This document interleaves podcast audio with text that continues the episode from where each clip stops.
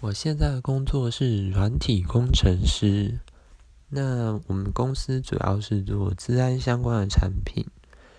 那我们 team 呢，负责就是这个防毒软体它内部核心的功能。那主要就是去看这些病毒啊，是不是有一些恶意的行为啊？然后我们再想办法加以挡掉他们。那像之前比较热门的，像是热锁软体呀，那我们主要就是由我们来做一些开发，然后写 code implement 来去挡掉这一些热锁软体。对，那我觉得其实还蛮有挑战性的，但同时要可以防御日新月异、不断推陈出新的病毒啊，那你还要同时不要炸了客户的电脑。嗯。